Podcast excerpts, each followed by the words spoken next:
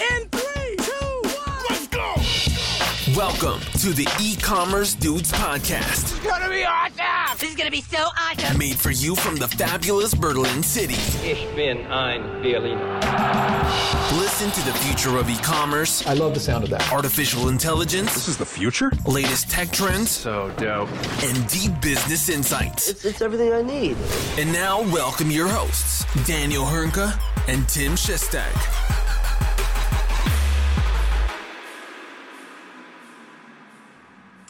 Hallo und herzlich willkommen bei einer neuen Folge bei den E-Commerce Dudes. Mein Name ist Daniel Höhnke und auch heute natürlich wieder mit dabei the one and only Tim Shazzy Chiki Chiki Chester. Grüß dich, mein Großer. Wie geht's dir? Moin, das war mal wieder ein wunderbares Intro von dir. Also die ganzen Abkürzungen, die, die du dir einfallen lässt, Wahnsinn. Das ist äh, an Kreativität, würde ich sagen, nicht zu überbieten. Man Ich hoffe, viel, dir geht aber die gut, eine Daniel. Sache, die eine Sache muss man können. Ne? Die eine Sache. Im Leben nichts gerissen, aber die Abkürzung hat er drauf. Ich, ich muss sagen, Daniel, mir geht es wunderbar. Und heute sind weder du noch ich im Fokus, sondern wir haben mal wieder einen Gast. Ja, wir haben den Moritz von Aleiko da. Und ich möchte eigentlich nicht, dass wir dich vorstellen, Moritz, sondern das sollst du mal schön selber übernehmen. Also vielleicht kannst du mal ein paar Minuten oder zumindest ein paar Sekunden ausholen. Wer bist du und was machst du? Sehr gerne. Erstmal freut mich sehr, hier zu sein. Ähm, klingt nach einer sehr entspannten Runde und freue mich sehr auf die Aufnahme heute. Ähm, genau, mein Name ist Moritz. Ich bin einer der zwei Gründer von Aleiko. Ähm, habe selber einen betriebswirtschaftlichen Hintergrund. Eigentlich gar nicht so super, super spannend. Ähm, bin selber gebürtiger Kölner. Mit Aleiko sind wir vor knapp 15 Monaten in München gestartet. Ähm, mein Mitgründer und ich, wir haben eigentlich schon eine, eine eine längere Historie in der, in der Startup-Welt. Ähm, eine der Stationen war auch das äh, Gründen des eigenen E-Commerce-Shops. Ähm, darüber sind wir dann so ein bisschen auf die Idee gekommen, uns den Logistikmarkt mal näher anzuschauen. Ähm, und darüber, aber da reden wir bestimmt nachher ein bisschen drüber, ähm, kam dann die Idee zu Aleiko. Und ja, 14, 15 Monate nach Gründung sitze ich jetzt hier bei euch und äh, freue mich. Ja, super cool, dass du dir heute dann auch die Zeit nimmst, ähm, darüber mal zu sprechen. Ich muss gestehen, das ist jetzt so eine ganz persönliche ähm, Wahrnehmung meinerseits. Man muss da ja mal aufpassen. Ne? Man darf ja mal seine eigene Meinung oder sein eigenes Empfinden nicht immer als das äh, Nonplusultra äh, so hinnehmen. Ähm, ich habe Aleiko Gerade jetzt in den, heutzutage, ist ganz gefährlich. ja, ja, absolut, absolut, absolut. Ähm, ich habe Aleiko jetzt in den letzten paar Monaten deutlich mehr wahrgenommen durch äh, diverse ähm, Themen, die ich glaube, gerade bei LinkedIn habe ich euch relativ äh, häufig dann zuletzt wahrgenommen. Du hast jetzt auch gesagt, ihr seid jetzt schon seit 15 Monaten am Machen. Ähm, das ist jetzt ja auch noch gar nicht so lange. Ne? Äh, jetzt ist so in der Wahrnehmung, ging es dann vor kurzem los, dass ihr da ein bisschen lauter geworden seid. Hm, Bevor wir da aber, einsteigen, vielleicht mal so ein bisschen Interesse, Interesse, der Interesse halber. Ähm, wie, du hattest es erwähnt, du kommst eigentlich so ein bisschen aus dem oder einen eigenen Online-Shop gehabt. Wie kommt man denn darauf, wenn man einen eigenen Online-Shop gemacht hat, zu sagen, so, Fulfillment ist ja eine voll coole Sache, da mache ich jetzt mal was. Das ist ja eher ungewöhnlich. Ne? Also die meisten, die sich, die irgendwas in der Richtung machen, die sagen, oh geil, ja, ich mache jetzt mal irgendwie fancy bancy mit ähm, irgendwie dem, der neuesten Banner-App irgendwas oder der neuesten KI-Sache. Wie seid ihr denn darauf gekommen zu sagen, wir machen jetzt mal Fulfillment in geil? Ich gehe mal davon aus, dass das Ähm, euer Anspruch dahinter ist, so ganz grob Die, gesagt. äh, ja, genau. Das, ich glaube, das wird auch unser neuer Marketing-Slogan jetzt ab morgen. Da ist die Kreativität Ähm. wieder, Daniel, von der wir sprachen. Ne? ähm, nee, also die, die, die kurze Antwort ist, weil es echt nicht gut lief. Ja, also ähm, wir haben dreimal einen Logistiker gewechselt und um es jetzt nett auszudrücken, wir sind uns den Problemen und Wachstumshindernissen von kleinen E-Commerce-Shops sehr bewusst geworden. Ähm, und äh, das, das, das zieht sich jetzt so durch, durch ganz verschiedene Segmente. Also Logistik ist ein, ist ein Volumenthema. Ja, also ohne Volumen kriegst du schlechte Preise und das zieht sich von irgendwie der ersten Meile über Lagerung, übers Fulfillment, über den ersten Kauf von Kartonage bis hin in die letzte Meile rein. Ähm, das heißt, als kleiner Shop stehst du alleine erstmal auf der weiten Wiese ein bisschen blöd da. Und ähm, das war Problem 1. Problem 2 war wirklich eine absolut analoge Landschaft. Ja, also irgendwie sämtliche äh, Kommunikation von links nach rechts, ähm, sei es jetzt irgendwie mit dem Supplier oder eben mit äh, Speditionen oder mit dem Lager oder mit der letzten Meile, äh, war sehr geprägt von Ineffizienzen.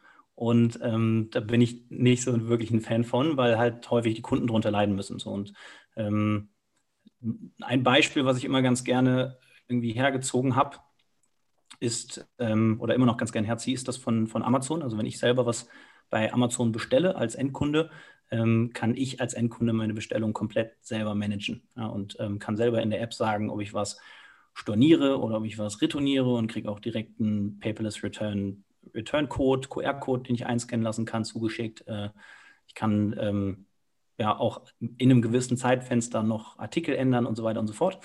Ähm, plus, ich habe das Paket halt am nächsten Tag da. Ja, da hat Amazon einfach die Messlatte sehr, sehr hochgelegt. Und ähm, jetzt spreche ich nicht nur aus, aus der Erfahrung mit dem eigenen Shop, sondern halt eben auch, ähm, ähm also meine Freundin bestellt ganz gerne online ähm, und, und dementsprechend höre ich auch sehr häufig, was da bei vielen E-Commerce-Shops nicht so gut läuft. Ähm, die ist im Grunde unser, ich, glaube ich, auch ganz Source gut mitreden bei dem Thema. Ja. und ähm, da ähm, ist einfach die, sagen wir mal, das, was der Endkunde oder was jeder von uns komplett gebrandmarkt durch Amazon Prime mittlerweile heutzutage gewöhnt ist, ähm, divergiert sehr stark von dem, was wir da draußen bekommen. Und ähm, diesem Problem nehmen wir uns an. Ähm, und darüber ist dann auch so ein bisschen die Idee entstanden, zu sagen, hey, können wir nicht, ähm, jetzt äh, Zitat Daniel Hönke, Logistik in Geil machen. Ähm, und das, ähm, übrigens patentiert, ja, das hat, ne? hat sich, hat sich ja, ja, muss ich jetzt ganz schnell eintragen. ähm, und es hat sich, hat sich ganz gut entwickelt. Ähm, und vor allem, als wir dann, ich meine, wir waren ja noch ein kleiner Shop, als wir dann halt auch irgendwie mit, mit mehr und mehr größeren Shops in Kontakt gekommen sind und halt auch mal so wirklich in die Tiefe nachgefragt haben und herausgefunden haben, so was, was lauern denn da noch für weitere irgendwie Skalierungsprobleme, ja, dann ging das jetzt nicht nur in Themen wie ähm, zum Beispiel Operations oder Kundenservice rein, sondern auch sehr stark in einfach eine auch äh, zunehmende logistische als auch technische Komplexität. Also in dem Moment, wo du jetzt auf einmal sagst, ich mache nicht nur B2C-Bestellungen, sondern habe auch B2B-Versand oder wo du sagst, ich internationalisiere und habe auf einmal jetzt äh, nicht nur verschiedene Shopsysteme, sondern auch verschiedene Marktplätze und das in verschiedenen Ländern. Ähm, und irgendwie ein äh, Real-Time Stock Sync ist für mich wahnsinnig wichtig. Ähm, da wird es auf einmal sehr, sehr dünn. Ähm, und wir haben uns verschiedene Lösungen im Markt angeschaut. Ähm, mein Mitgründer und ich, wir kommen beide aus einer ähm, eher Software-Only-Richtung, ähm, also haben ähm, die eigene Messlatte, was jetzt die Qualität von Tech-Produkten angeht, sehr hochgelegt ähm, und haben nicht wirklich ein, sagen wir mal, Produkt im Markt gefunden, was irgendwie Logistik und Tech in der Art und Weise kombiniert, sodass wir gesagt haben, das ist ein Match, ähm, vor allem für stark wachsende Brands, wo dann die Komplexität auch hochgeht und da haben wir gesagt, dann machen wir selber. Ja. Okay, Jetzt cool. mal eine Frage von, von, von meiner Seite aus nochmal zum Thema Aleiko. Ihr oder was genau macht ihr jetzt für den Kunden? Ihr stellt dem Kunden Logistikzentren zur Verfügung, habt ihr dort Partner? Und zum anderen die zweite Frage, ihr stellt dem Kunden zusätzlich neben den Logistikzentren eine äh, Logistiksoftware an die Hand. Ist das richtig? Genau, also das kannst du so eigentlich ganz gut zusammenfassen. Also unser, unser Angebot gegenüber E-Commerce-Shops sind zwei Dinge. Das ist einmal eine Dienstleistung, ähm, die beginnt bei eigentlich bei der ersten Meile. Also wie geht, kommt jetzt, sagen wir mal, du hast einen E-Commerce-Shop, wie kommt deine Ware von deinem Produzenten aus Portugal nach Deutschland? Ähm, Wenn es irgendwie China oder USA sind, kümmern wir uns auch um Import und Co. Ähm, wir haben sechs Lagerstandorte in Deutschland, die wir mit Partnern gemeinsam betreiben. Was hier jetzt vielleicht sehr, sehr wichtig zu verstehen ist, wir sind kein Vermittler von Logistikdienstleistung, ja, sondern wir sind so tief in diese ähm, Warehäuser rein integriert und stehen auch teilweise mit eigenem Personal auf der Fläche. Also es ist ein bisschen so ein hybrider Ansatz, ähm, sodass wir im Grunde das Beste aus beiden Welten bieten können. Ja. Also wir schließen fortlaufend weitere Logistikzentren mit verschiedener Expertise. Also der eine ist irgendwie der Beste für Fashion, der andere der Beste für Food, der andere der Beste für Kosmetik. Ähm, schließen wir an diese Plattform an, ähm, sind in diese Lager sehr, sehr tief rein integriert. In dem Warehouse bekommst du dann alles, was du halt so brauchst. Ja, also irgendwie von Einlagerung, äh, Lagerung, Picking, Packing, ähm, Shipping, also die Übergabe dann an die letzte Meile. Ähm, das gesamte Retourenmanagement wird über uns abgewickelt. Also im Grunde die gesamten Operations von dem Shop.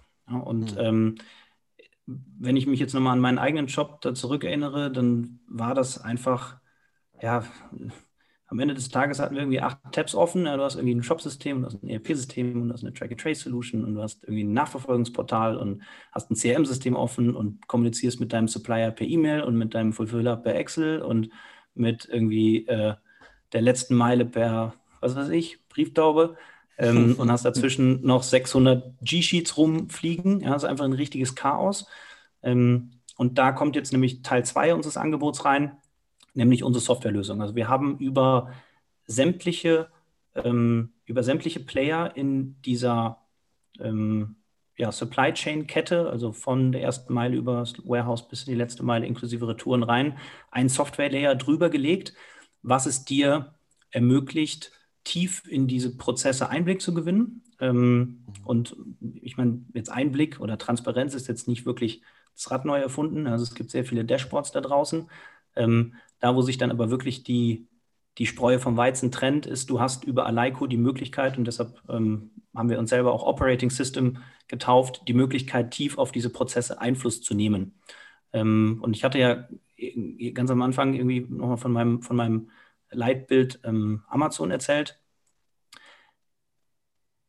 Wir sind im Grunde fast genau dort, was irgendwie die technische, den technischen Umfang angeht. Also wenn ein Kunde bei einem E-Commerce-Shop bestellt, der über Aleiko versendet, in dem Moment, wo dieser Kunde eine Bestellbestätigung bekommt, hat der Endkunde Zugang auf im Grunde dieselbe Funktionalität. Also er kann dort seine Bestellung selber canceln, solange die Bestellung im Warehouse noch nicht auf einer Pickliste ist. Er kann ähm, über ein Retourenportal digital Retourengründe angeben, kriegt einen QR-Code, bringt das Paket zur Post. Ähm, wir tracken auch einfach viel, viel, viel, viel mehr Events innerhalb des Warehouses. Also sagen wir jetzt mal eine reine Track-and-Trace-Solution zum Beispiel, wird dir immer nur die Endpoints mitteilen können, die auch eine DRL oder eine DPD oder eine UPS denen mitteilt. Ja, und ähm, da wir aber wirklich den gesamten Prozess ownen, ähm, haben wir einfach viel, viel mehr Transparenz in die Supply Chain rein, haben die in Echtzeit ähm, und diese Informationen stellen wir am Ende den Endkunden zur Verfügung. Ähm, so muss der Endkunde dem Shop nicht auf den Senkel gehen, äh, der Shop muss uns nicht auf den Senkel gehen ähm, sondern im Grunde könnt ihr euch das so ein bisschen vorstellen wie eine mehrspurige Autobahn. Ja, und es gibt halt irgendwie den, den Endkunden, es gibt den Shop, es gibt das Warehouse und es gibt den Carrier. Und es gibt einfach Informationen, die müssen vom Endkunden zum Carrier direkt fliegen ja, auf der linken Überholspur. Ähm, und da brauchst du nicht sechsmal stille Post dazwischen. Ähm, und genau dafür ist halt unsere, unsere äh, Softwarelösung da. Und ähm, das beides in Kombination, also Zugang zu Warehäusern, die sehr handverlesen sind, die im D2C-Bereich für ihr jeweiliges Segment die besten sind, gepaart mit einer Software, die es dir wirklich ermöglicht, 24-7 im Grunde den Kunden alles steuern zu lassen. Das hat sich jetzt in den letzten Monaten zu einer ganz guten Kombi entwickelt. Das klingt auf jeden Fall sehr, sehr spannend. Ich, also ich kann mir nicht vorstellen, dass das von Anfang an ohne Kopfschmerzen, als ihr vor 15 Monaten begonnen habt, dass das ganz ohne Kopfschmerzen so richtig cool begonnen hat, oder? Also da musstet ihr doch auch wahrscheinlich erstmal, also wenn ich jetzt überlege, ja, ich kann das nachvollziehen, woher sozusagen der Gedankengang kommt, hier was zu machen, weil man wahrscheinlich auch auf eurer Seite gesehen hat, okay, da ist einfach Potenzial, weil das ist einfach sowas von antidigital alles und irgendwie alles nicht geil. Ähm, da musst du aber erstmal, oder wie war das denn für euch, als ihr losgelegt habt und sagt, okay, wir suchen uns jetzt, keine Ahnung, Programmierer, um diese Software-Schnittstelle zu bauen. Äh, und irgendwie müssen wir gleichzeitig irgendwie losrennen und hier auch wirklich die Logistikzentren finden, die unseren Ansprüchen äh, entsprechen. Ich stelle mir das wahrlich nicht leicht vor, oder sehe ich das zu kompliziert? Ähm, nee, es trifft schon. Also vielleicht vorab ist es ist natürlich so ein bisschen so eine Zwiebeltaktik. Also du rennst halt so in eine Richtung los und dann merkst okay, das Problem gibt es auch noch und da wird die nächste Schale dran gepackt und die nächste Schale dran gepackt und die nächste Schale. Also wir sind natürlich nicht gestartet mit, wir machen die ganze Kette, ähm, um es vielleicht mal auf eine technische Ebene zu übersetzen. Wir haben auch nicht gesagt, du kannst ab morgen jedes Shopsystem anbinden, sondern sind zum Beispiel, wie es für so einen kleinen MVP, ähm, wenn man dann eine Firma gründet, auch sinnvoll ist, haben wir gesagt, wir starten erstmal nur mit Shopify-Shops ja, und haben erstmal nur die Shopify-Schnittstelle ge gebaut und haben ähm, auch gesagt, wir kümmern uns jetzt auch erstmal nur darum, dass das Paket irgendwie von A nach B geht äh, und Retoure wird erst äh, nächste Woche entwickelt. Ja, das heißt, so ähm, baust du das halt sukzessive auf. Ähm, und was man natürlich auch sagen muss, du hast natürlich ein bisschen Vorlauf vor so einer Firmengründung. Ja. Also dem Ganzen ist locker ein Dreivierteljahr oder ein halbes Jahr vorausgegangen, wo wir sehr viele Lager uns angeschaut haben. Ich glaube, ich habe über 42 Warehäuser in Deutschland ähm, selber besichtigt, habe mir die angeschaut, ähm, weil das ist auch so ein bisschen das größte Problem in der Logistik. Es ist, ist super intransparent und du weißt eigentlich erst, wie gut ein Logistiker ist, wenn du ähm, mit ihm gestartet bist.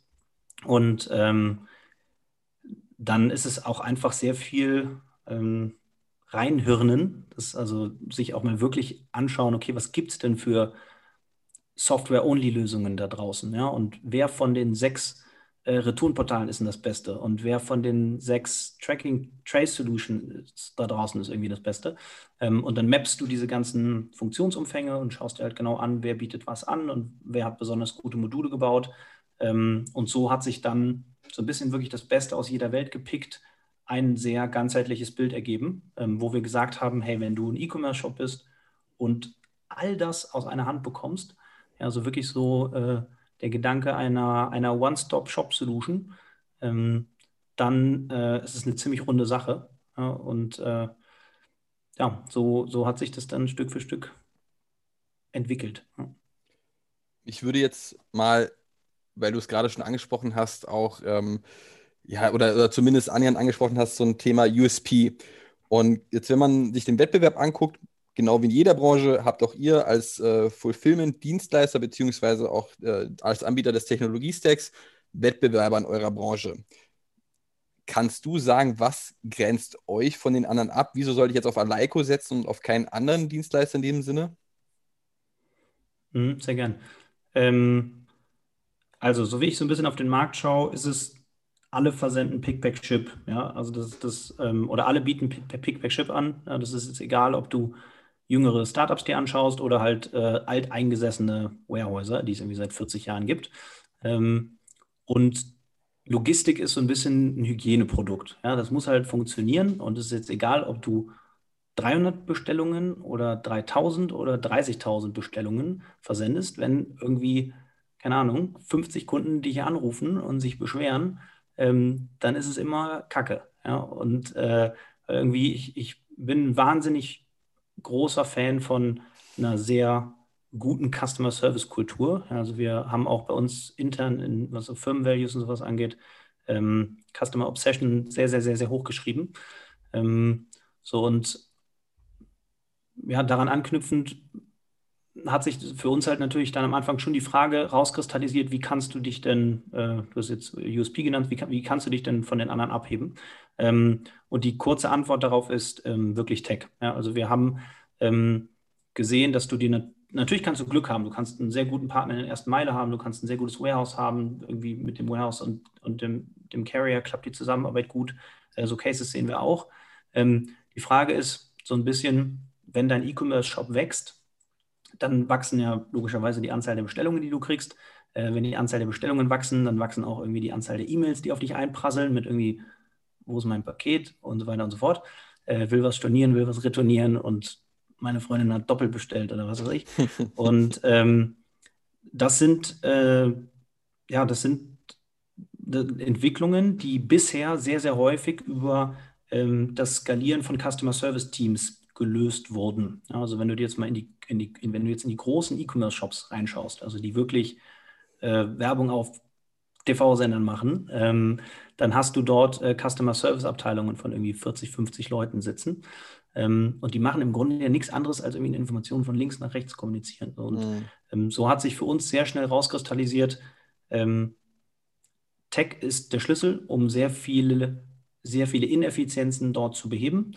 Ähm, das eigene Beispiel mit, wie bestelle ich bei Amazon und wie häufig habe ich schon mit einem Amazon Customer Service Agent telefoniert und wie viel kann ich eigentlich über meine App selber steuern, hat uns da drin halt auch nochmal sehr bekräftigt, äh, dass wir gesagt haben, hey, wenn du wirklich ähm, deinen Shop skalieren willst, in hohe Volumina reingehen willst, dann geht das nur kosteneffizient über Tech. Deshalb haben wir am Anfang sehr, sehr stark in Tech rein investiert und das ist auch heutzutage unser ja eigentlich unsere größte USP. Ja, das heißt, in dem Moment, wo es technisch komplex wird und es beginnt halt wirklich so ab, sagen wir mal, 5000 Sendungen aufwärts, ähm, wenn, wie gesagt, B2B hinzukommt, wenn ähm, Multi-Warehouse Location Management irgendwann hinzukommt, wenn äh, verschiedene Marktplätze, verschiedene Shopsysteme in verschiedenen Ländern hinzukommen, dann wird es halt ungemütlich. Ja? Und ähm, da haben wir weder bei den alteingesessenen Logistikern noch bei den ähm, damals dann ja auch schon ein bisschen länger existenten Playern ähm, starke Tech-Produkte gesehen. Die gingen halt dann alle mehr so in Richtung Dashboards und ich verschaffe dir Visibilität. Es hilft aber nicht wirklich, wenn du quasi nur zuschaust, wie was schief geht, ja, sondern das ist eigentlich noch schlimmer. Ja, sondern du musst darauf eingreifen. Und ähm, genau, das ist im Grunde die Funktionalität, die wir hinstellen. Beantwortet das deine Frage? Absolut. Ich finde das sogar sehr gut, muss ich sagen. Ich war gerade ein ein, ein, ein Paradebeispiel für, wie erklärt man Digitalisierung oder so. Ne? Das kann man so als, als, als Teilbeispiel mal wunderbar heran, heranziehen. Also von daher, du kriegst von mir äh, Fulfillment in geil und ich würde mir gerne das von dir klauen, Moritz, wenn du, wenn du gestattest, so äh, als äh, Bitte. so ein Beispiel. immer wieder zitieren. Ja. ähm, du hattest jetzt angesprochen, ähm, ihr habt dort erstmal auf Shopify gestartet. Äh, das macht natürlich auch total Sinn. Ähm, wie sieht das aus so vom Onboarding her? Also ich bin jetzt Händler ne, und sage, cool, hört sich alles geil an. Ne? Ich würde jetzt, ich würde das gerne machen. Ich habe keine Lust mehr, das selber zu machen. Ähm, oder bei dem ich es mache, bei dem läuft es nicht gut oder wie auch immer. Ne? Ähm, sondern ich wollte sagen, so besten Dank. Ich will jetzt zu Aleiko. Wie sieht denn so für mich als, als, als Händler, als Merchant so der, der nächste Schritt dabei aus? Ähm, wie läuft das bei euch ab? Also als, als erstes landest du bei uns ähm, im Vertrieb logischerweise. Ja, die schauen sich dann mit dir halt einmal dein, dein äh, Produktportfolio an. Ja, das heißt auch die Geschwindigkeit eines Umzugs hängt natürlich sehr stark davon ab, wie was du, was du versendest, wie breit du aufgestellt bist, ähm, wie du auch gerade bei wem wie versendest. Also da äh, haben wir auch schon ganz, ganz wilde Dinge erlebt. Hm. Und ähm, dann äh, ja, kommt es eigentlich relativ zügig zum, zu, zur Vertragsunterschrift. Also man sucht sich dann noch verschiedene Softwaremodule aus, je nachdem, was halt zu deinem Geschäft passt. Ja, wenn du jetzt zum Beispiel ein Fashion Shop bist und sagst, du hast wahnsinnig viele Retouren, dann haben wir passende Retourenmodule für dich. Wenn du jetzt sagst, irgendwie, es mhm. geht bei dir mehr Richtung äh, Food- und Mindesthaltbarkeitsdaten und Chargen und sämtliche Komplexität, die damit einhergeht, ähm, kriegst du da das Passende. Und ähm, ja, nächster Schritt ist dann der, ähm, die Übergabe ins Onboarding. Ähm, da unterscheiden wir einmal zwischen technischem Onboarding, wo wir uns an dein Shop-System oder an dein ERP-System ähm, dranhängen. Und mittlerweile haben wir auch eine komplett fertige Open API programmiert. Also wir haben ähm, nach Shopify dann noch eigentlich alle gängigen Shop- und ERP-Systeme ähm, Schnittstellen dazu gebaut, sodass wir da wirklich in unter zwei Minuten dranhängen ähm, und jetzt mit der Open API aber wirklich gar kein Problem mehr haben, sämtliche Shops oder sämtliche Systeme, selbst wenn sie komplett Custom-Build sind, ähm, anzubinden. Und ähm, ja, genau, das ist die technische Implementierung. Danach kommt dann der physische Umzug. Da wird es nochmal spannend. Ähm, es hängt halt sehr stark davon ab, auch wie man mit dem alten Logistiker auseinandergeht. Ob der jetzt, der jetzt sagt, irgendwie steht, steht, steht am Hof, viel Spaß. Ähm, aber in der Regel, in der Regel sind es halt irgendwie, sind es sehr strukturierte Umzüge, wo, äh, Umzüge, wo dann auch ähm, unser Key Account Management sehr unterstützend mit Rat und Tat zur Seite steht.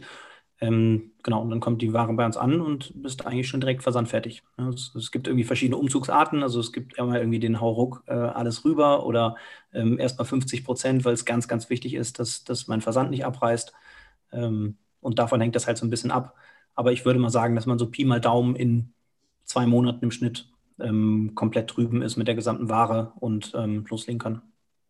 Weil du gerade das Thema Onboarding angesprochen hast oder durchgegangen bist, ab wann macht es für mich als Händler Sinn, Aleiko zu nutzen? Ja? Also ab wann macht es da Spaß? Ich gehe mal nicht davon aus, dass ich jetzt durchkommen sollte, wenn ich drei Pakete im Monat verschicke. Ich glaube, das macht weder Sinn für euch noch Sinn für mich.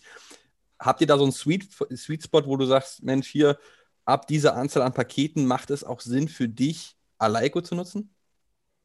Ja, ähm, also wir haben mittlerweile eine, eine, Eintrittshürde, die liegt so knapp bei 1000 Sendungen pro Monat. Ähm, also drunter ich sage sogar fast eigentlich bis 300 Pakete kannst du selber packen. Es sei denn, du bist jetzt in einem Vollzeitjob und hast gar keine Zeit, aber selbst dann lohnt es sich wahrscheinlich eher, einen Werkstudenten zu beschäftigen, als ähm, Logistik outzusourcen, weil es halt einfach ein Volumending ist. Also bei kleinen Volumen, das macht weder dem Logistiker mhm. Spaß noch dir preislich. Ähm, genauso. Und ab, ab 1000 ist das dann so ein bisschen eine Grenze, wo, ähm, sagen wir auch mal, die, die Vorteile von unseren Automatisierungen mehr zum Tragen kommen, ähm, weil bei uns zahlst halt einmal für die Logistikdienstleistungen, einmal für die Software. Ähm, unser Sweet Spot ist aber eigentlich schon bei Shops, die nochmal eine gute Spur größer sind. Also wir sind irgendwie im Durchschnitt bei so 6.000, 7.000 Sendungen pro Monat ähm, und gehen mittlerweile auch sehr stark in den Enterprise, das hängt jetzt immer sehr von der Definition ab, aber in Segment äh, rein, wo man sich wirklich im Bereich 20, 30, 40.000 Sendungen pro Monat bewegt. Ähm, wir haben jetzt äh, jüngst eine relativ große Fulfillment-Kette angebunden, ähm, die normalerweise in einem Segment 100.000 aufwärts unterwegs sind. Also haben da auf jeden Fall auch die operative Power, ähm, weil wenn halt solche Shops mal mit Kampagnen, Influencern oder sowas zusammenarbeiten, dann ähm, sind das auch mal schnell irgendwie 10.000, 20.000 Bestellungen über Nacht. Und äh, ja, da fliegt die Bude vom, vom Heinz um die Ecke halt einfach aus allen Nähten. Kannst du vielleicht mal so ein bisschen darauf eingehen, weil ich mir ja gut vorstellen kann, dass ihr sehr stark, ich meine, ihr müsst ja mit der, mit der Logistik planen, wie was dort gelagert wird. Beim Versenden sind da ähm, viele Sachen zu beachten. Von daher werdet ihr ja nicht alles versenden können. Also wenn ich sage, ich habe jetzt hier 30.000 Big Sofas oder 30.000 äh, XXL Kühlschränke, die ich im Monat verschicke, das ist, ist ja eine andere Herausforderung als ähm, ich verschicke oder ich verkaufe Parfüms als Beispiel jetzt mal oder irgendwie sowas, was halt irgendwie in so eine Handtasche reinpasst oder so. Das ist ja schon ein großer Unterschied. Vielleicht kannst du ein bisschen mal so auf das eingehen, wo ihr sagt, da ist man bei uns richtig und da vielleicht eher weniger. Absolut. Ähm, sind sehr schöne Beispiele. Ähm, gerade die Kühlschränke, die werden irgendwie bei uns intern auch sehr gefrorene Kühlschränke. Das wäre noch so ein bisschen das i-Tüpfelchen, wo, wo, dann jeder wirklich sagt, nee, ciao. Ähm, also wir fokussieren uns schon auf, auf eigentlich klassische Direct-to-Consumer-Produkte ähm, in einem Bereich, würde ich mal sagen, bis 20 Kilo.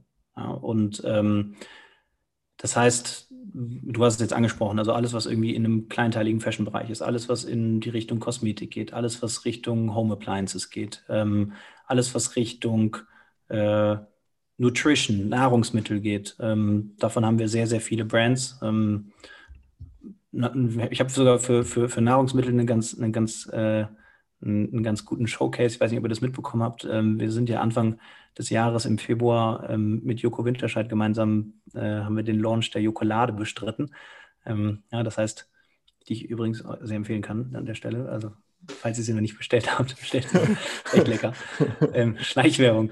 Nein, äh, das, was ähm, ja, alles was, alles, was klein und leicht ist, und das macht aber auch total Sinn. Also wenn man mal so ein bisschen in ein Lager reinschaut, ähm, ich hatte vorher auch, ja, wie gesagt, keine Ahnung von Logistik und war alles neu, ähm, ist es einfach ein Unterschied, ob du jetzt dein, was hast du gesagt, Big Sofa ähm, von A nach B bewegst, ja, oder halt äh, zehn, zehn Flaschen irgendwie äh, Kosmetik-Cremes. Ähm, und ähm, das gilt halt nicht nur für die Lagerfläche an sich, also sogar also das Hinterlager, sondern das gilt auch für die Picking Area, dort, wo die ganzen Leute halt unterwegs sind, die Bestellungen zusammensuchen ähm, und für die Packtische. Ja, und ähm, die äh, Partner, mit denen wir bisher zusammenarbeiten, die fokussieren sich halt vor allem eben auf ähm, klein bis mittel ähm, und irgendwas so bis 20 Kilo. Ähm, ich würde mal sagen, im Durchschnitt sind wir aber bei 1,5 Kilo pro Paket irgendwie sowas unterwegs. Und ähm, das Ganze wird sich aber in Zukunft noch ändern. Ähm, da, wie gesagt, mit so einem hybriden Modell ähm, kannst du halt einfach irgendwann einen Möbellogistiker anschließen ähm, und auch dafür Logistik machen. Wobei Möbel jetzt halt schon wieder dann auch in der letzten Meile sehr stark Richtung Spedition geht. Aber lass mhm. uns mal ein Beispiel wie ähm, den Super-Experten für Fashion nehmen mit äh, zirkularem Fashion-Modell, der auch sagt, irgendwie 95% Retourenquote, hm, habe ich Bock drauf.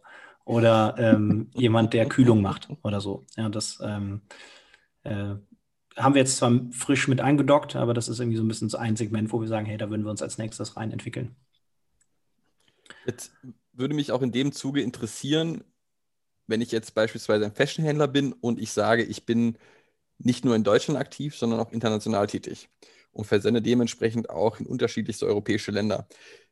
Jetzt würde mich in dem Sinne interessieren, ihr seid jetzt seit 15 Monaten am Markt. Habt ihr das Thema schon oder seid ihr das Thema schon angegangen und habt auch international Logistikzentren aufgebaut? Ist das der nächste Step, der bei euch jetzt anfällt? Oder wie seid ihr da aufgestellt? Mhm. Mm, also, wir haben bisher sechs ähm, Lagerstandorte, die alle in Deutschland sind. Ähm, die, also Internationalisierung ist natürlich auf dem Plan. Ähm, uns war es am Anfang erstmal wichtig, sich sehr tief in die Logistik herein zu integrieren. Also ich würde ungern ein, ein Netzwerk aufbauen, nur des Netzwerks willen, damit ich dann zu dir sage, hey Tim, cooler Shop, ah, du hast ein paar Pakete nach UK, ich kenne da einen Logistiker äh, hier mhm. aus meinem Netzwerk, sprich doch mal mit dem. Ja, da ist dir nicht wirklich geholfen, ähm, sondern wir legen halt einen sehr starken Fokus auf diese tiefe Integration. So und ähm, in, man muss auch mal fairerweise sagen, in dem Segment, wo wir jetzt unterwegs sind mit irgendwie Schnitt 5000 Sendungen, da rechnet sich auch ist häufig noch gar nicht so wirklich zu sagen, ich habe jetzt drei Lagerstandorte quer durch Europa, ja, weil drei Lagerstandorte heißt auch dreimal erste Meile und heißt auch dreimal Einlagern und dreimal Lagergebühren.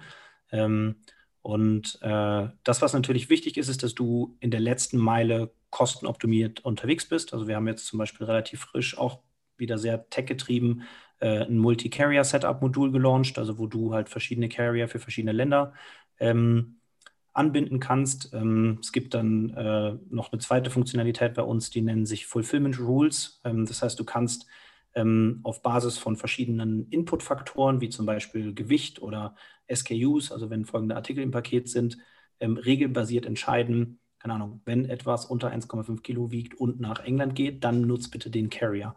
Ja, und so kriegen wir halt für die ähm, Shops, die jetzt aus Zentraleuropa raus versenden, fast eigentlich ein besseres Vollkosten-Setup hin, als derjenige, der sagt, ich ähm, habe jetzt auch ein Lager in England, nur weil ich ein Lager in England haben möchte.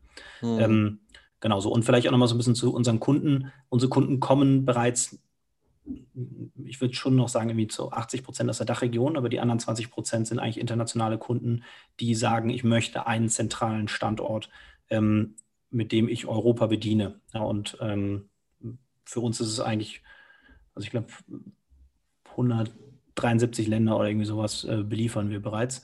Ähm, ja, das heißt, irgendwie egal, wo du hinsenden willst, ähm, ist es mit Aleiko möglich. Plus ist es auch so ein bisschen so eine strategische Positionierung. Also ähm, uns war es jetzt am Anfang wichtiger, zum Beispiel grenznahe Warehäuser aufzubauen, ähm, um hier und da zum Beispiel auch in anderen Ländern direkt in nationale Versandnetze einsteuern zu können, was dann auch mhm. manchmal günstiger ist, als dort ebenfalls 50 Meter über die Grenze hinweg ein neues Lager zu haben. Ähm, genau, so ist aber auf jeden Fall Plan. Also ich denke mal auch, UK ist halt einfach, weil es so ein krasses E-Commerce-Land ist, eins der Länder, ähm, was äh, dort bereits anvisiert wurde. Ähm, genauso zieht sich das dann auch einmal in die Nordics und einmal in, in Südeuropa rein. Ähm, ja. Wie ist das? Ähm, das ist ja wirklich, für viele Händler ist das ja so ein riesengroßes Thema, ähm, wo meiner Meinung nach auch relativ häufig vergessen wird, dass das eben nicht nur ein reines logistisches Thema ist, sondern eben auch ein ganz elementares Thema in der Customer Journey, das Thema Retouren. Du hattest es ja auch schon ein paar Mal angesprochen, ne? Äh, auch so locker flockig 95% Retourenquote in deinem Beispiel, was du da vorhin gebracht hast. ähm, wie ist das generell? Ähm, ich habe jetzt bei euch mitbekommen, ihr bietet, oder du hast es auch, glaube ich, vorhin erwähnt gehabt, so eine, ein Retourenmodul, ein Retourenportal. Ne? Ähm, weil du hast ja auch mal so schön das auf das Amazon-Beispiel äh, bezogen, was ich übrigens absolut mitgehe. Das ist, das ist die Messlatte, die heute eigentlich gelten muss. Ne? Äh, man ist das halt einfach gewohnt. Ähm, Kannst du da vielleicht noch ein bisschen drauf eingehen? Ähm, so Beispiel, ja, ich, ich Shopify Shop oder was auch immer Shop, ne? Ähm, was bedeutet das Wort Retourenportal für mich in dem Falle? Mhm, gern. Ähm, also Retourenportal ist das, was dein Endkunde, also die Kunden, die bei dir einkaufen, ähm, dann einen Zugang zu bekommen haben, sobald sie den Kauf getätigt haben. Also in dem, sagen wir mal, unglücklichen Fall, dass jemand sagt, er möchte was retournieren, was natürlich bestimmt sehr selten vorkommt dann bei deinem Job, ähm, hat der ähm, Kunde oder die Kundin die Möglichkeit, über ähm, die Bestellbestätigung auf das Aleiko Retourenportal zugreifen zu können. Ähm, das Aleiko Retourenportal ist aber nicht Aleiko branded, sondern kommt komplett in deiner Shop Corporate Identity. Ja, das heißt, der Endkunde deines Shops ähm, oder die Kundin weiß nicht, dass sie gerade bei Aleiko gelandet ist, sondern denkt, hey, das ist alles komplett dein Service, kann dort angeben, ich möchte aus folgender Bestellung folgende Artikel ähm, retournieren. Dort werden zum Beispiel auch Retourengründe schon digital erfasst. Ja, das heißt, diese äh, ich habe es erzählt, meine Freundin bestellt viel äh, online, ähm, diese ganze Zettelwirtschaft, die dann immer manchmal zu Hause rumfliegt, ähm, mit irgendwie hier ankreuzen und da ankreuzen. Ähm, das ist dann ja im Grunde komplett obsolet. Ähm, und der Kunde bekommt dann auch ähm, von uns ein digitales Returnlabel direkt zugeschickt, ähm, kann das dann über Paperless Returns mit einem QR-Code halt bei irgendeinem gängigen Paketshop einreichen. Die Ware kommt wieder zu uns. Ähm, und das ist ja jetzt von, von der Funktionalität her nichts komplett Neues. Also es gibt ja verschiedene ähm, Software-Only-Anbieter, die so Retourenportale hinstellen. Ähm, aber wie gesagt, also die beschränken sich dann halt sehr häufig auf den oder auf die Informationen, die ihnen halt eben auch von den Versanddienstleistern zur Verfügung gestellt werden. So, und da wir aber halt die gesamte Kette mitgenommen haben, können wir ähm, den Kunden dann eben auch mitteilen, hey, deine Retour ist jetzt wieder angekommen und du hast irgendwie gesagt, es ist äh, zweimal sauber, es ist einmal sauber und einmal Brandloch. Ähm, also wird das jetzt irgendwie ein Customer Service Case und ähm, es dauert eine Woche, bis das Ganze bearbeitet wird oder so. Ja, also ähm, das, äh, das äh, ist das eine und der Vorteil für den Shop wiederum ist, dass der bei uns in der Software einmal ein, Order-Tab hat, einmal ein Inventory-Tab hat, also wo er halt genau auch sieht, wie viel habe ich denn jetzt noch in Stock und wann muss ich was reordern ähm, und äh, als drittes einen Retouren-Tab hat und dort auch digital sieht, wer hat was retourniert, aus was für einem Grund, ähm, wann ist die Ware eingegangen, wann wurde bestellt. Ähm, man kann ähm, je nach Shopsystem auch aus dem Aleiko-Portal direkt refunden, also hat nicht die ganze Zeit diese Systembrüche ähm, und das macht halt auch einfach die gesamte Customer Service Abteilung viel, viel schneller und effizienter. Ähm, und äh, ich, ich, weiß nicht, ob es dann jetzt mittlerweile zu euch durchgedrungen ist, aber das, was natürlich am spannendsten wird, werden Daten ja, am Ende des Tages. Ähm, und in dem Moment, wo ich halt wirklich sagen kann, ähm, jetzt in unserem Beispiel, Daniel, was hast du für einen Job? Bademode. Bademode. Ja, in, in, oder, Herrenbikinis. In, okay, äh, Herrenbikinis. Äh, in, dem Moment, in dem Moment, wo dann der pinke Herrenbikini, ähm, Oberteil Größe S, äh, häufiger zurückkommt mit dem Retourengrund, ist zu klein. Ja, vielleicht solltest du dann irgendwie, vielleicht solltest du dann mal mit deinem Hersteller sprechen. Ja, das ist eigentlich so ein bisschen so das, das Level of, of, of Data Intelligence, wo ich irgendwann hin möchte. Ähm, und ähm, das auch dann halt mit dem ganz klar äh, erklärten Ziel, ähm, es E-Commerce-Shops eben zu ermöglichen, nur noch Aleiko als Anbieter zu haben und nicht halt sechs andere Software-Tools nutzen zu müssen, ja, weil dann bist du nämlich wieder an dem Punkt, dass du halt irgendwie acht Tabs offen hast in deinem Browser. Okay. Ich muss sagen, ich habe noch eine Frage, die passt jetzt nicht genau hier hin, allerdings wollte ich die dennoch vorhin schon mal stellen, ist mir dann leider oder ist bei mir in Vergessenheit geraten, deswegen würde ich es jetzt noch mal kurz äh, erwähnen. Ihr habt Bitte. jetzt ja Leico Software und angenommen, ich bin jetzt eine Brand, die sich entscheidet, Richtung Direct-to-Consumer zu gehen. Ich habe das bisher noch nicht gemacht, ähm, sondern immer an den Großhandel verkaufen, möchte jetzt aber im Endeffekt auch in Richtung Endkunden verkaufen, habe mein eigenes Lager, Allerdings kenne ich mich damit einfach noch nicht aus. Ja, ich weiß einfach nicht genau, wie funktioniert das Ganze in Zukunft, wie läuft das Ganze ab, wenn, wenn jetzt jemand in meinem Online-Shop direkt bestellt und ich auch dafür verantwortlich bin, ähm, die Kleidungsstücke direkt zu versenden und nicht unbedingt an einen weiteren Händler zu verschicken. Kann ich dann einfach eure Software zusätzlich nutzen und das mit meinem eigenen oder mit meiner eigenen Logistik beziehungsweise meinem eigenen Lager kombinieren und beziehungsweise integrieren? Oder sagt ihr, das funktioniert so nicht optimal. Mm, also aktuell ist es letzteres. Ja, das heißt, du kannst mit Aleiko nur starten, wenn wir dein Fulfillment oder du hast nur dann Zugang zur Software, wenn wir auch dein Fulfillment übernehmen. Mhm. Das hat ähm, den ziemlich einfachen Grund ist, ähm, dass die Funktionalität der Software sehr stark davon abhängt, wie ähm, digital das Lager aufgestellt ist. Ja, und ähm, wie modern das Warehouse-Management-System ist, ähm, weil der Grad der Digitalisierung des Lagers entscheidet darüber, ob jemand externes, der nichts mit diesem Lager zu tun hat, wie der Shop oder eventuell sogar der Endkunde, sagen kann, bitte nicht mehr versenden, stopp. Mhm. Oder folgenden Artikel bitte noch beilegen. Äh, oder ich will äh, von Daniel doch lieber den blauen Bikini haben. Ähm, Daniel einfach, ja. ähm, das, äh, genau, so, und damit steht und fällt das Ganze. Ja, und ähm, deshalb sagen wir halt nicht, du kannst äh, dein eigenes Lager äh, anbinden. Ähm, haben aber natürlich Überlegungen, ob sich irgendwann mal eine Software-Only-Möglichkeit äh, hier abspalten könnte. Ähm, aber ja, das ist ja das Tolle am Unternehmertum, dass du da äh, dir es auch später überlegen kannst, wo die Reise noch hingeht. Da wären wir schon beim richtigen Stichwort eigentlich. Ähm, Reise, Kovadis, Aleiko. Was kann man von euch in Zukunft erwarten? Du hast es schon angesprochen, ein gewisser Baustein wird definitiv die Internationalisierung nochmal sein. Dann das Thema eventuell Software autark anzubieten, abgesehen äh, äh, von der Software plus Logistiklösung. Was kann man von euch noch erwarten? Woran arbeitet ihr gerade? Was werden so die nächsten sechs bis zwölf Monate bringen, wenn du jetzt mal in die Aleiko Glaskugel gucken möchtest? Das ist noch nicht mal eine Glaskugel, da kann ich aber in unserem Plan gucken.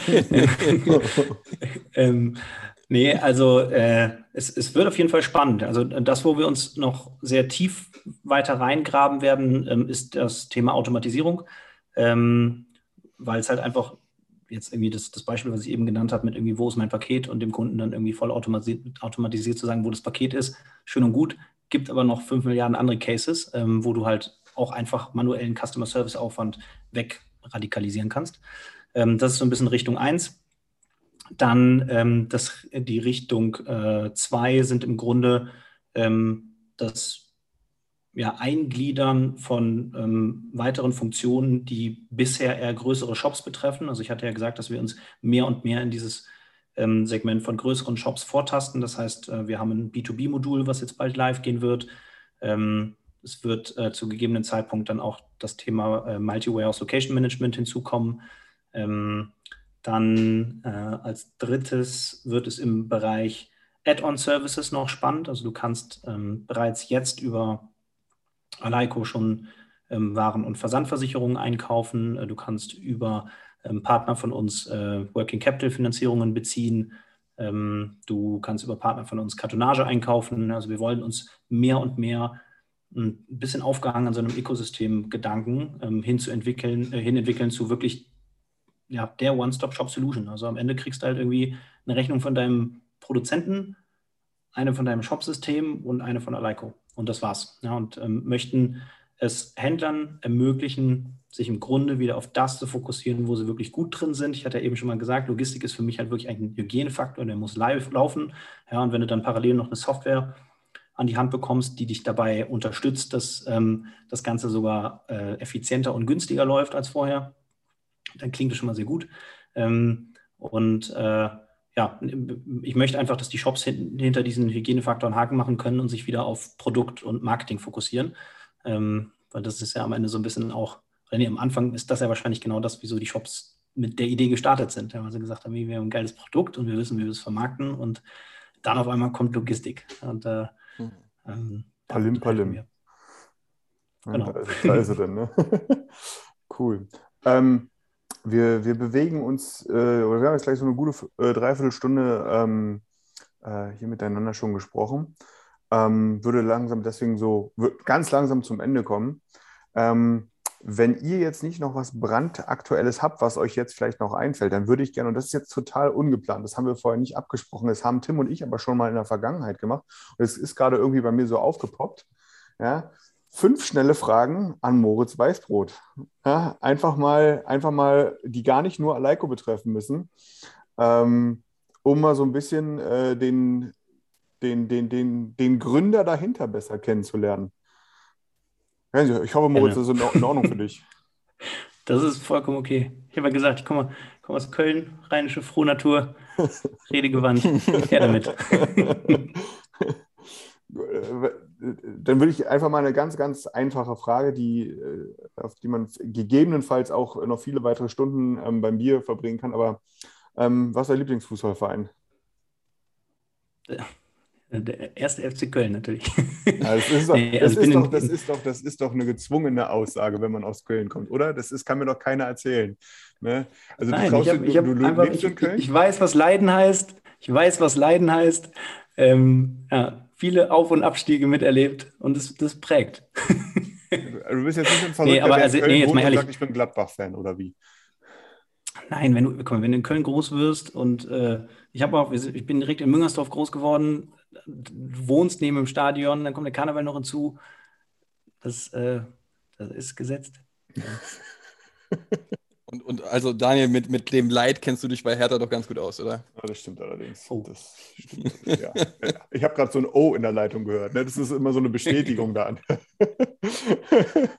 ähm, nächste Frage. Tim, magst du eine? Hast gerade eine parat oder soll ich noch eine hinterher schießen? Ich, ich mache die Klassikerfrage, iOS oder Android? Ah, gut, guter Punkt. Ja, ich bin ähm, komplett auf Apple, muss ich sagen. Surprise, surprise.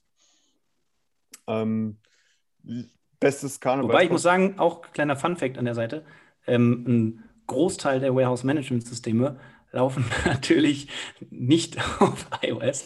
Das heißt, wir haben, wir, wir haben bei uns in der Firma schon so, ja, sagen wir mal so, die, die, die dann halt zu Beginn den, den Windows-Laptop zugeschoben bekommen. ähm, und äh, ja, das heißt, wir, wir arbeiten intern auf beidem. ehrlich gesagt. Okay, okay. Dein Lieblings-Karnevalskostüm? Was du jemals selber Das getragen hast? Was ich selber getragen habe? Ja. Ja, als, äh, als kleines Kind lebst du äh, rosa jede Fantasie Bikini aus. Irgendwie- genau, das ist dein rosa Bikini. Nein. Nein, als, als, als kleines Kind lebst du da jede Fantasie aus. Ja, irgendwie von, weiß nicht was, Astronaut, Vampir, Cowboy, äh, Indianer, alles einmal hoch und runter. Und ähm, ja, ist, also die echten Kölner, die gehen ja auch gerne rot-weiß. Ich weiß nicht, war die schon mal im Karneval? Ja, Diese Ja. äh, Ringelhemdchen und so. Ähm, und dann gibt es verschiedene Karnevalsorden, je nachdem, in was für einem Karnevalsverein du bist. Und ähm, das hat sich mittlerweile jetzt, wo man so ein bisschen erwachsener geworden ist, dann eigentlich zu meinem, zu meinem Go-To-Kostüm ähm, entwickelt. Irgendwie, irgendwie muss man sich auch von den ganzen Spot-Einheiten, die da draußen rumrennen, dann ähm, auch abgrenzen. ähm, jetzt muss ich überlegen, das, das war ja wirklich sehr spontan, Daniel, aber jetzt würde ich Ja. sagen, nächstes geplantes Urlaubsreiseziel, sobald es natürlich wieder möglich sein sollte. Mm, Ich bin großer Fan vom Mittelmeer. Also mich wirst du eher immer irgendwie äh, am Mittelmeer als an der Nord- oder Ostsee finden. Ähm, und es ist in der Tat ein äh, Italienurlaub, der äh, jetzt Ende August ansteht. Ja, so ist, ähm, ich habe auch gemerkt, irgendwie E-Commerce ist im Sommer eine gute Zeit, um in Urlaub zu fahren. Ähm, vor allem jetzt nach, nach, nach Corona. Ähm, ja, merken wir es auch total. Ja, irgendwie jeder Shop ist, ist jetzt weg. Ja, weil der weiß genau, das geht jetzt noch anderthalb Monate und dann ist wieder äh, Q4-Prep angesagt. ähm, und äh, ja, vielleicht, vielleicht ist das ganz gut zur Akquise. Dann renne ich, renn ich am Strand rum. frag, Ja. so mal an der Strand, die genau hinhören, was da los ist. ähm, vielleicht passend dazu, äh, letzte Frage, ganz einfaches Ding. Ähm, eher Bier oder eher Wein?